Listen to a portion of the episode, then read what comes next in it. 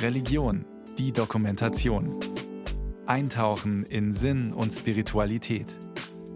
Ein Podcast von Bayern 2. Die radikal antisemitischen Kreise spürten natürlich genau, dass seine Haltung der ihrigen nicht nur nicht entsprach, sondern ihr entgegengesetzt war, ja sie aufhob.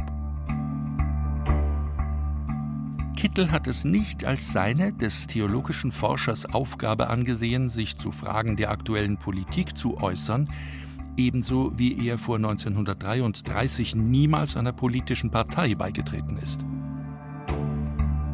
Der Vorwurf, dass Kittel dem vulgären Antisemitismus gehuldigt, ja mit ihm etwas gemein hatte, ist somit abzuweisen. Im Dezember 1946 beendet der Tübinger Theologieprofessor Gerhard Kittel seine Verteidigungsschrift. Vor einigen Wochen erst ist er aus dem Internierungslager Balingen entlassen worden, wo ihn die französische Militärregierung nach der NS-Zeit wegen seiner besonderen Nähe zum Nationalsozialismus inhaftiert hatte.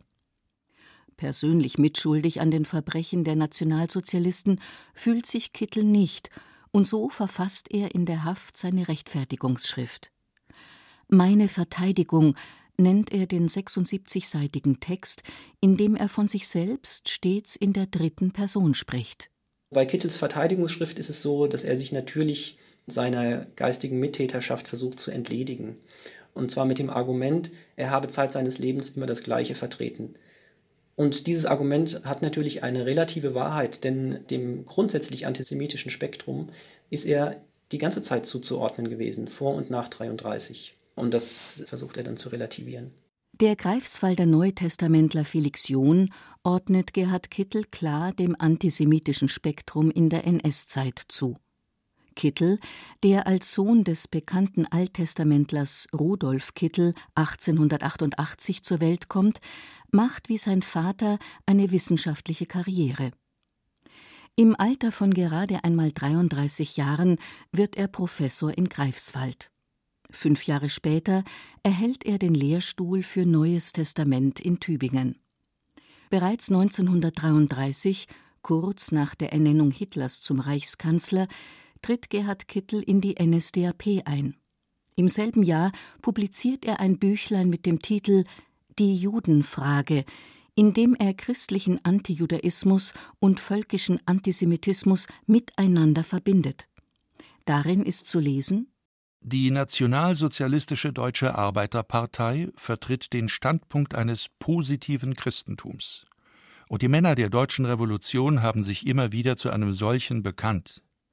Damit ist der unbedingte Anspruch aufgestellt, dass auch der Kampf gegen das Judentum von dem Boden eines bewussten und klaren Christentums auszuführen ist. Es genügt also nicht, diesen Kampf allein mit rassistischen oder stimmungsmäßigen Gesichtspunkten zu begründen.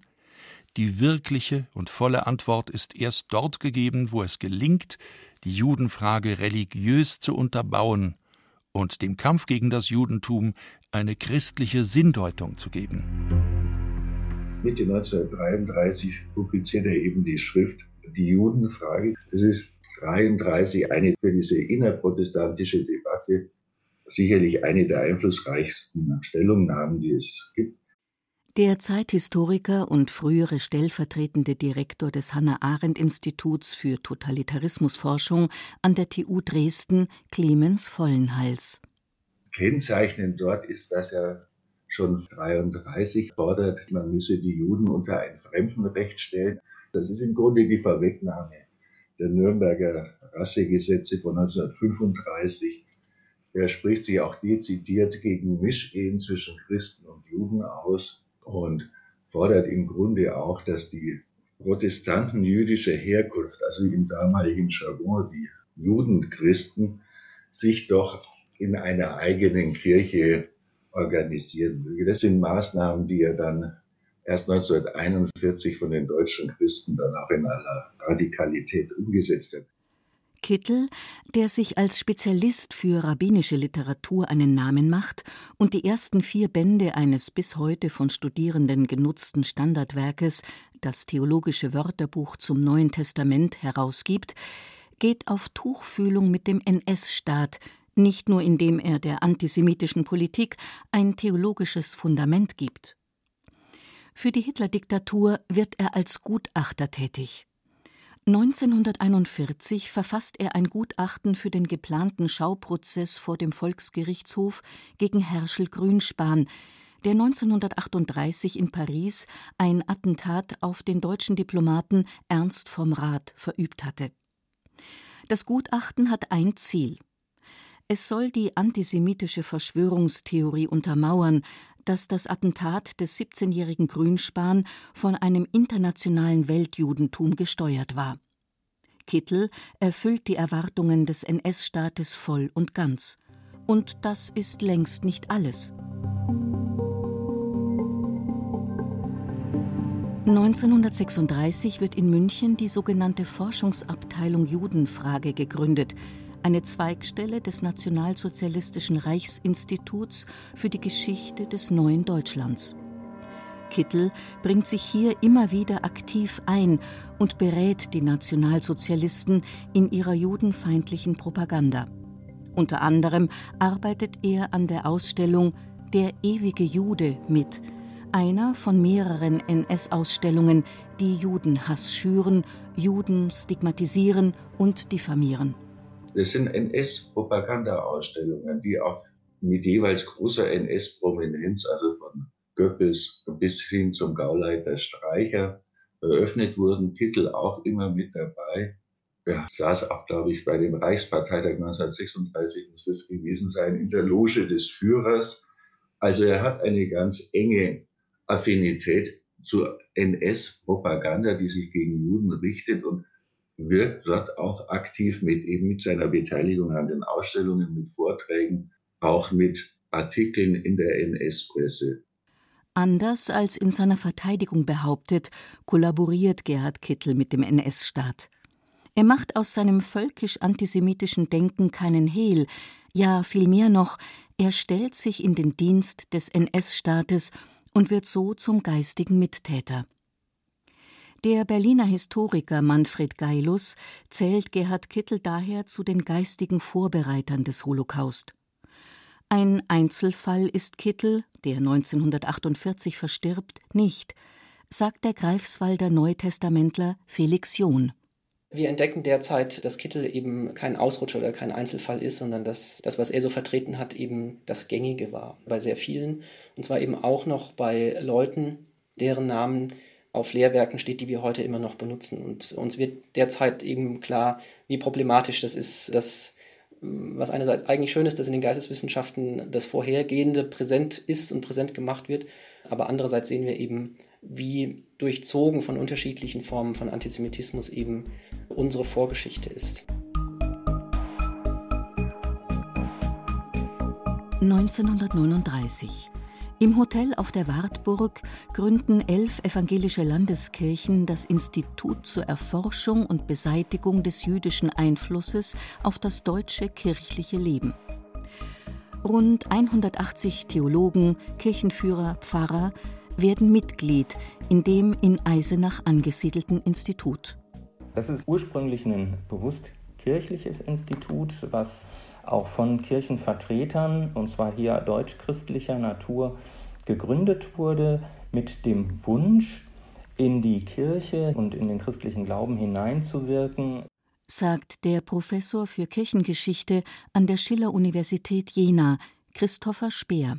Was dort im Entjudungsinstitut gemacht wird, ist eine äh, fatale und auch zutiefst unchristliche Form des Umganges mit unseren christlichen Wurzeln, nämlich den jüdischen Wurzeln. Dieses Institut war ganz bewusst als Gegenstück entwickelt worden zu anderen staatlichen Instituten und wollte jetzt innerhalb der Kirche die nationalsozialistische Ideologie, hier besonders den Antisemitismus, also Rassismus und völkische Theologie vermitteln und verbreiten. Die Glaubensbewegung Deutsche Christen, die den nationalsozialistischen Staat unterstützte, will mit dem Institut die NS-Ideologie in den christlichen Texten verankern. Dabei geht es ihr um nichts weniger als die Auslöschung aller jüdischen Einflüsse aus dem Christentum. 1940 veröffentlicht das Institut eine Bibel, bei der alle Bezüge zum Judentum getilgt wurden. Das Alte Testament wird in diesem sogenannten Volkstestament vollkommen weggelassen, das Neue Testament grundlegend verändert. So werden alle Hinweise auf eine jüdische Herkunft Jesu gestrichen. Auch die Beschneidung Jesu, wovon das Lukasevangelium berichtet, kommt in der Ausgabe nicht mehr vor. Es bleibt nicht die einzige Veröffentlichung, bald schon kommt ein ähnlich radikal verändertes Gesangbuch auf den Markt.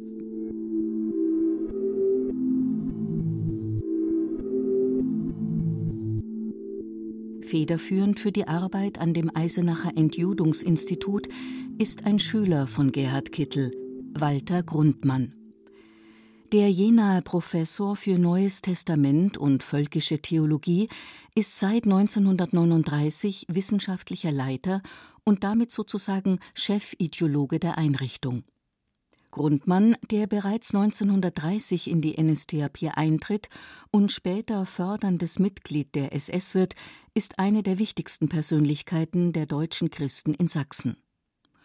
1933 verfasst er die sogenannten 28 Thesen der sächsischen Volkskirche, ein Papier, das deutlich rassistische und nationalsozialistische Züge trägt. Andere von den deutschen Christen geführte Landeskirchen, wie etwa Braunschweig oder Mecklenburg, übernehmen die Richtlinien.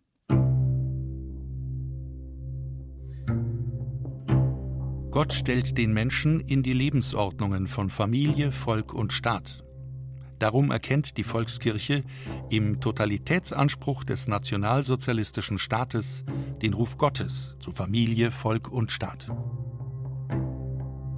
Das ist eine Position, die Grundmann sehr intensiv vertritt in der völkischen Theologie und die auch von anderen deutschen Christen mitgetragen wird. Immer wieder die Vorstellung, dass die Lebensordnung Familie, Volk und Staat Grundordnungen sind, die der nationalsozialistische Staat eben mit seinem Ruf zu Volk, Familie und Staat stark macht und dann auch realisiert.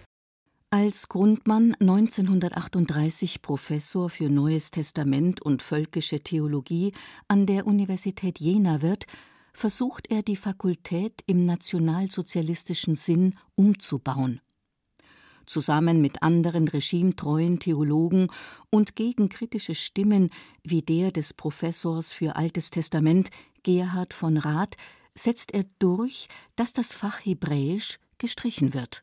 Grundmann ist letztlich jemand, der den Antisemitismus in christlichen Kreisen in der Kirche aktiv vertritt und damit natürlich auch massiv Schuld auf sich lädt, dass er eben nicht sich für die Juden einsetzt, sondern sich ganz im Gegenteil mit seinen antisemitischen Äußerungen dem nationalsozialistischen Hype anschließt. Das halte ich für eine der fatalsten und fürchterlichsten Formen, die in der NS-Zeit geschehen ist, dass hier Christen eben nicht sich ihrer christlichen Wurzeln und gerade der jüdischen Wurzeln bewusst wurden, sondern diese gar verleugnet haben.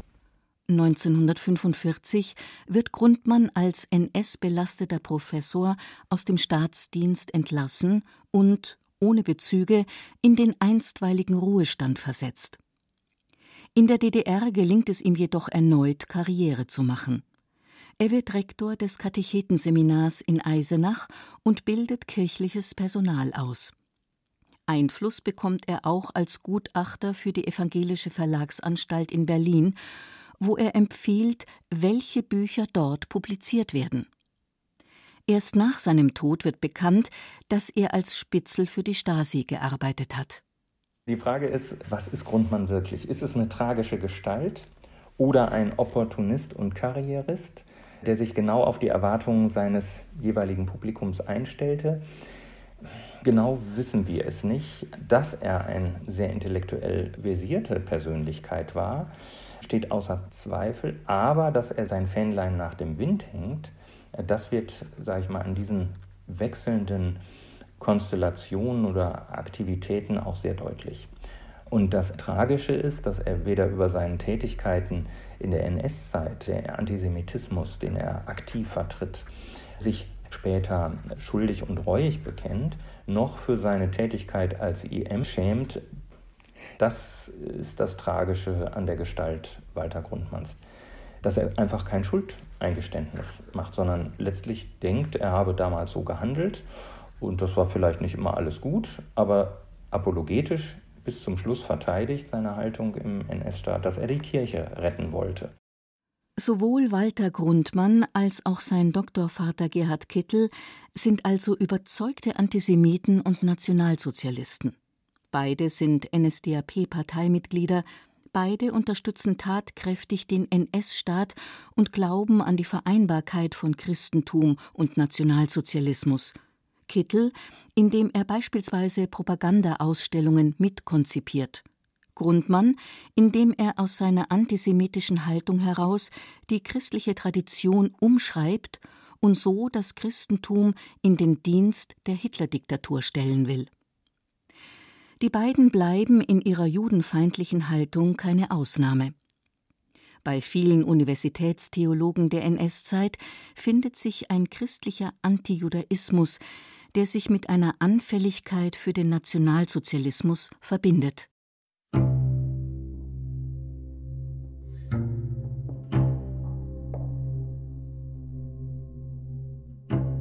Für die Stellung der Kirche im Volksleben und für die Erfüllung ihrer Aufgabe würde in der jetzigen Lage die Besetzung ihrer Ämter mit Judenstämmigen im Allgemeinen eine schwere Belastung und Hemmung bedeuten.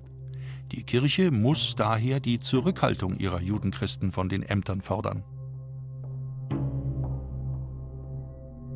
Im Herbst 1933 erstellen die Erlanger Theologieprofessoren Paul Althaus und Werner Ehlert ein Gutachten zum sogenannten Aria-Paragraphen, den die regimenahen deutschen Christen in der Kirche analog zum Staat installieren wollen. Der Paragraph, der in mehreren von den deutschen Christen geleiteten Landeskirchen eingeführt wurde, hatte zur Folge, dass Pfarrer und Kirchenbeamte mit nicht-arischer Abstammung entlassen wurden. Neben der Erlanger Fakultät verfasst auch die Theologische Fakultät in Marburg ein Gutachten zum Aria-Paragraphen mit unterschiedlichem Ergebnis. Der Kirchenhistoriker Karl-Heinz Fix von der Ludwig-Maximilians-Universität in München. Man kriegt zwei völlig verschiedene Gutachten.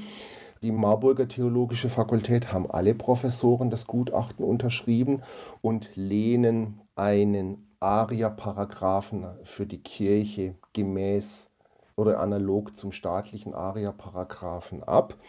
In Erlangen ist man offener dafür aus theologischen wie aus politischen Gründen, bittet aber darum, dass diese Maßnahme nur auf künftige Amtsinhaber angewendet wird und nicht auf diejenigen, die schon im Amt sind. Althaus und Ehlert sind die beiden Erlanger Theologen, die sich zu Beginn der 1930er Jahre am deutlichsten politisch profilieren. Beide positionieren sich als Gegner der Weimarer Republik. Dementsprechend positiv und hoffnungsvoll stehen sie der Machtübernahme Adolf Hitlers gegenüber. Der Jenaer Kirchenhistoriker Christopher Speer Beide, Althaus und Elat, sind nicht explizit aktive deutsche Christen, halten sich dort zurück. Trotzdem ist auch deren Denken nationalsozialistisch grundiert und durchaus auch bei Althaus antisemitischen Ideen verhaftet. Althaus predigte die Judenverfolgung als sichtbares Zeichen der Verheißung Gottes. 1939 findet man das bei Althaus. Er nimmt das dann später auch wieder zurück. Vorher die Deutsche Stunde der Kirche, so seine Schrift äh, bezeichnet er dann beispielsweise, wie es übrigens viele Theologen in der damaligen Zeit 1933, 34 machten, die Machtübernahme Hitlers als Geschenk und Wunder Gottes. Und untermauert 1936 zum Beispiel die Herrschaft des Führers mit seiner Ordnungstheologie und begründet die nationalistische Volksgemeinschaft theologisch. Und Elat erwartet vom Führer, dass er dem deutschen Volke aus seiner politischen und wirtschaftlichen Not befreit. Es wird immer ja dann vom Führer gesprochen und hält auch die Partei durchaus für interessant, obwohl er nicht beitritt.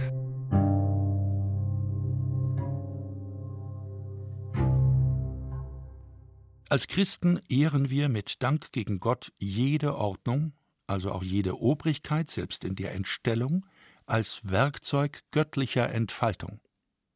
Aber wir unterscheiden auch als Christen gütige und wunderliche Herren, gesunde und entstellte Ordnungen. In dieser Erkenntnis danken wir als glaubende Christen Gott dem Herrn, dass er unserem Volk in seiner Not den Führer als frommen und getreuen Oberherrn geschenkt hat und in der nationalsozialistischen Staatsordnung gut Regiment, ein Regiment mit Zucht und Ehre bereiten will.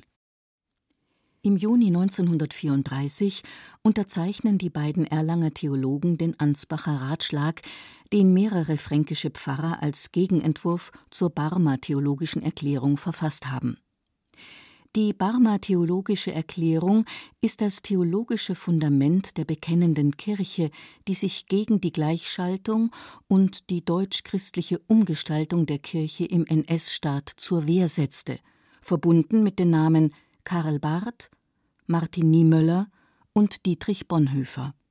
Da geht es um das Offenbarungsverständnis, ist ganz klassisch Barthsche Theologie. Offenbarung in Jesus Christus und nicht in der Geschichte oder in irgendwelchen geschichtlichen Ereignissen. Es geht um das Verständnis von Kirche, dass man eben nicht Kirchenordnung, Kirchenverfassung politischen Strömungen und Neuentwicklungen unterwerfen kann, und es gibt einen Gegenentwurf, das ist dieser berühmte Ansbacher Ratschlag, in dem eben äh, die Barmer theologische Erklärung sehr stark kritisiert wurde und insbesondere eben ein ganz anderes Offenbarungsverständnis, wo die Ehlert-Althausche Theologie von Gesetz und Evangelium eine starke Rolle spielt.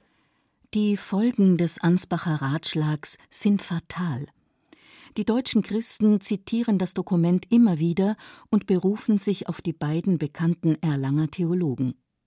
Sehr zum Missfallen von Ehlert und Althaus, die letztlich ihre Unterschriften unter dem Dokument zurückziehen. Der Schaden aber bleibt.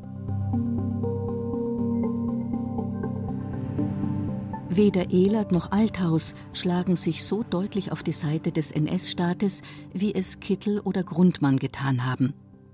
Gleichzeitig stehen beide dem NS-Staat jedoch aufgeschlossen gegenüber. 1947 entzieht die amerikanische Militärregierung Althaus, der zunächst noch Vorsitzender des Entnazifizierungsausschusses an der Universität ist, seinen Lehrstuhl. Rund ein Jahr später kehrt er an die Universität zurück. Ehlert lehrt nach der NS-Zeit weiter bis zu seiner Emeritierung 1953. Da muss man ganz deutlich sagen, weder Althaus noch Ehlert wären bereit gewesen, evangelische Theologie bzw. evangelisches Christentum derart dem Nationalsozialismus auszuliefern, beziehungsweise für nationalsozialistische Irrlehren oder deutschchristliche Irrlehren zu öffnen, also irgendwie Betrachtungen anzustellen, ob denn Jesus ein Arier war oder Jesus zu arisieren. Das wäre also weder Althaus noch Elert in den Sinn gekommen. Und beide haben auch sich nicht darüber ausgelassen, ob man denn das Alte Testament abschaffen müsste. Und diese Öffnung für nordisches äh, Denken, also das war beiden völlig fremd, ebenso wie dieser Antisemitismus, der bis zur Vernichtung der Juden geht. Bei Althaus und Elert würde ich sagen, die beiden haben als politische Individuen an der Weimarer Republik gelitten, haben sich vom Nationalsozialismus viel erwartet. Das führt durchaus zu Synthesebildungen mit ihrer Theologie, aber nie, dass sie letzten Endes die Theologie, die theologische Erkenntnis der nationalsozialistischen Ideologie ausgeliefert haben. Die evangelische Hochschultheologie im Deutschen Reich war das zeigen auch Werner Ehlert und Paul Althaus vielerorts anfällig für den NS-Staat. Aus einer nationalkonservativen Haltung und der als Zumutung empfundenen Situation in der Weimarer Republik heraus stehen sie dem Nationalsozialismus offen gegenüber. Nicht alle Theologen gingen dabei so weit wie Walter Grundmann oder Gerhard Kittel, die sich mit ihrem deutlichen Antisemitismus in den Dienst des NS-Staates stellten.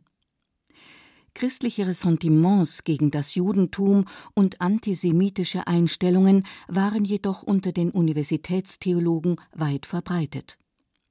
Manche dieser Theologen, wie beispielsweise Kittel, hinterließen Standardwerke, in denen antijüdisches Gedankengut fortbesteht und mit denen Studierende bis heute arbeiten. Erst langsam wächst ein Bewusstsein dafür, wie antijüdisches Denken so in der evangelischen Theologie weiterlebt. Die Aufarbeitung der judenfeindlichen Geschichte der evangelischen Theologie ist noch lange nicht abgeschlossen.